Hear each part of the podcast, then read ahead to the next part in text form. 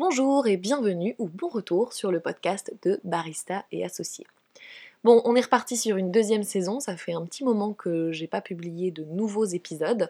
Là, j'ai une petite liste euh, de sujets à aborder que vous allez pouvoir découvrir dans les semaines qui, qui viennent ou les mois qui viennent. Alors, le sujet du jour, la question du jour, que vous connaissez déjà parce que vous avez vu l'intitulé de l'épisode, c'est pourquoi est-ce que le café de spécialité est si souvent mauvais? Oui, alors là, il y en a qui disaient, voilà, Alban, t'exagères encore, c'est pas possible. Ah, j'exagère, oui et non. Alors mauvais, est-ce que c'est vraiment mauvais? Tout dépend évidemment où on place la barre. Si mauvais, c'est exclusivement des cafés cramés, alors le café de spécialité se rend moins coupable de ce genre de choses, clairement. Maintenant, il n'y a pas besoin que le café soit cramé pour être mauvais. Hein. Le cramé euh, n'a pas le monopole euh, de la dégueulasserie. Ok, donc juste pour rappel euh, avant d'enchaîner sur la suite, qu'est-ce que c'est que le café de spécialité? Le café de spécialité donc, a été standard, enfin la définition a été créée dans les années 80 par la Specialty Coffee Association. Trois éléments qui décrivent le café de spécialité. Un, il doit être noté 80 sur 100, donc il doit avoir 80 points sur 100 minimum d'après le barème de l'ASCA. Euh, il y a des euh, diplômes de Q-Grader qui sont destinés aux personnes qui peuvent goûter les cafés et leur mettre des notes. Et donc, déjà, première chose, minimum de 80 points sur 100. C'est pas 85, c'est 80 points sur 100. Il y en a qui estiment qu'en dessous de 85, c'est pas assez bon, ça c'est quelque chose de personnel. Euh, les standards de la SCA, Specialty Coffee Association, c'est bien 80 points minimum sur 100. Premier élément. Deuxième élément, c'est un, un, maximum pardon, de 5 défauts de catégorie 2, il me semble, euh, par échantillon de 300 grammes. Et troisième élément, la traçabilité du café.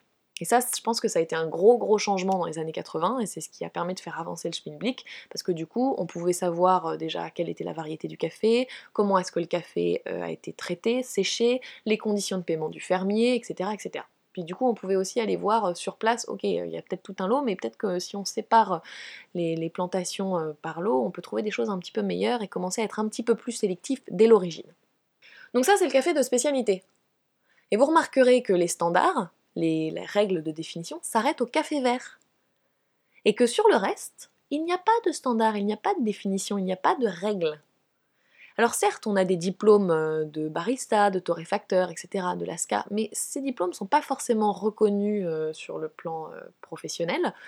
Et, en plus, on sait très bien que la valeur de ces diplômes, enfin la valeur de la formation, varie d'un formateur à l'autre. Il y a des formateurs qui sont excellents, qui donnent des, des diplômes SCA qui sont apparemment top, et il y en a d'autres qui sont un petit peu moins bons. Mais en tout cas, y la SCA n'a pas réussi à établir de standard sur le reste de la chaîne du café de spécialité une fois que le café a quitté la ferme. Or, qu'est-ce qui rentre en jeu dans la qualité de la tasse finale? C'est pas juste la qualité du grain vert. Il y a aussi la qualité du traitement. Est-ce que euh, du, séchage du grain? Est-ce que ça a, a, été fait de manière euh, la plus stable possible en termes de température, de fermentation, etc. Il y a l'exportation. Est-ce que l'exportation s'est fait pareil, dans des conditions environnementales stables, avec les températures du grain qui restent constantes, avec un taux d'humidité qui est contrôlé. Ensuite, il y a la torréfaction, parce que le torréfacteur a stocké lui aussi ses grains dans des conditions euh, atmosphériques, environnementales, etc. stables. Ensuite, quand il torréfie, est-ce qu'il torréfie de façon à révéler les arômes du grain ou est-ce qu'il a tendance à créer des arômes de torréfaction? Un, arôme de grain brûlé, ça vient de la torréf. Un arôme de grain pas cuit, ça vient de la torréf. Moi, la façon dont je distingue un arôme de torréf ou un arôme de grain, c'est que si je prends deux grains complètement différents et qu'ils ont le même goût, en tout cas qu'il y a un goût qui se retrouve dans les deux, mais probablement que ça vient pas de la variété ou de l'origine, hein, parce que sinon euh, on ne retrouverait pas forcément dans les deux.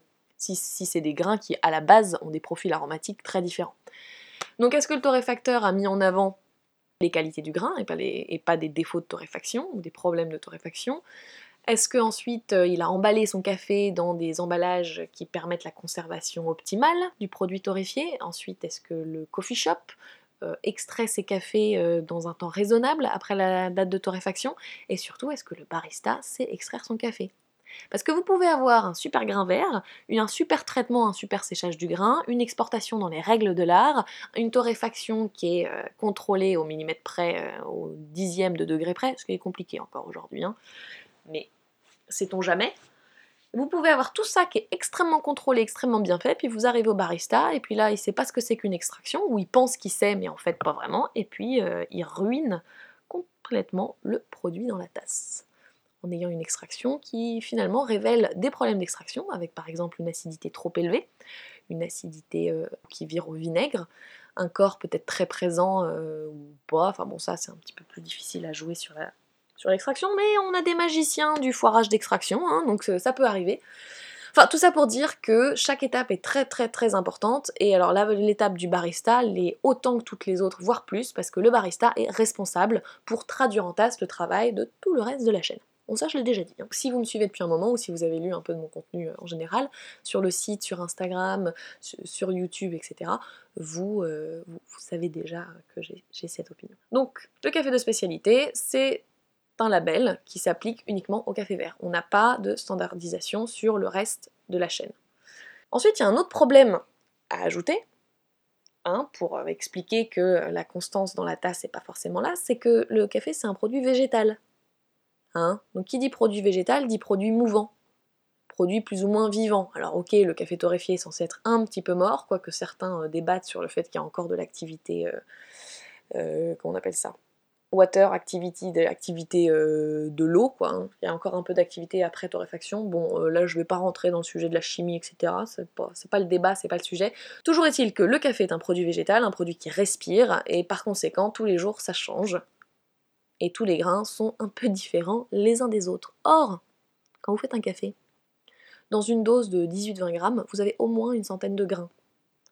Imaginez 100 grains qui ne sont pas tout à fait les mêmes, ça vous fait une certaine combinaison, une combinaison aromatique. Alors certes, c'est des grains d'une même variété, d'un même lot, etc. Donc ils sont quand même plutôt proches, mais ils sont pas complètement proches les uns des autres. Hein. Tous les êtres humains, euh, regardez tous les, euh, tous les blancs, tous les blancs ils sont tous blancs. Hein. Vous prenez tous les blancs euh, bruns aux yeux bleus, ils sont tous blancs bruns aux yeux bleus. Hein. Mais il y a quand même des variétés. Même si vous prenez tous de la même taille, il y a quand même des variétés dans la façon dont le visage s'exprime ou dans les traits du visage, etc. Bah, le café c'est pareil. Vous allez me dire, où est-ce qu'elle est allée chercher cette, cette métaphore? Je ne sais pas, ça m'est venu tout seul, mais l'idée c'est voilà, c'est de vous faire comprendre ce que j'essaie de dire, c'est que même si le café, euh, chaque grain va être aussi similaire que possible, il y aura toujours des différences. Or, sur chaque combinaison de 100 grains, bah, du coup la combinaison sera différente aussi. Donc quoi qu'il arrive d'une dose à l'autre de café, vous aurez rarement exactement la même chose. Donc ça, ça, ça aide pas non plus. Ça aide pas pour garantir d'avoir toujours la même qualité en tasse. Alors si en plus de ça, vous rajoutez que sur chaque étape, de, la chaîne du café, il y a potentiellement des choses qui peuvent altérer la qualité des grains, et en tout cas de certains grains. Donc ça veut dire que dans chaque combinaison de 100 grains, vous en avez quelques-uns qui sont défectueux. Voilà, bon courage pour faire euh, le café parfait. Après, ça arrive, hein, ça arrive qu'on ait la combinaison parfaite. Et alors là, moi, quand j'ai un espresso exceptionnel, je dis que les étoiles se sont alignées. Hein, j'ai eu exactement la combinaison de grains qu'il fallait pour que ce soit très bon, avec un barista qui a réussi à l'extraire, avec l'eau qui ce jour-là était nickel, parce que c'est un autre truc, hein, la qualité de l'eau, euh, ça affecte, énormément la qualité de la tasse. Donc on a des produits vivants, euh, on a peu de contrôle sur la qualité à chaque étape, donc c'est pas vraiment étonnant en fait qu'on ait une qualité aléatoire à la sortie. Qu'est-ce que ça veut dire tout ça? Ça veut dire qu'on a encore beaucoup de travail à faire en tant qu'industrie. Mais c'est pas une mauvaise chose. C'est une mauvaise chose à partir du moment où on pense que euh, bah, il faudrait être parfait aujourd'hui et que euh, si si ce qu'on a atteint aujourd'hui c'est euh, suffisant.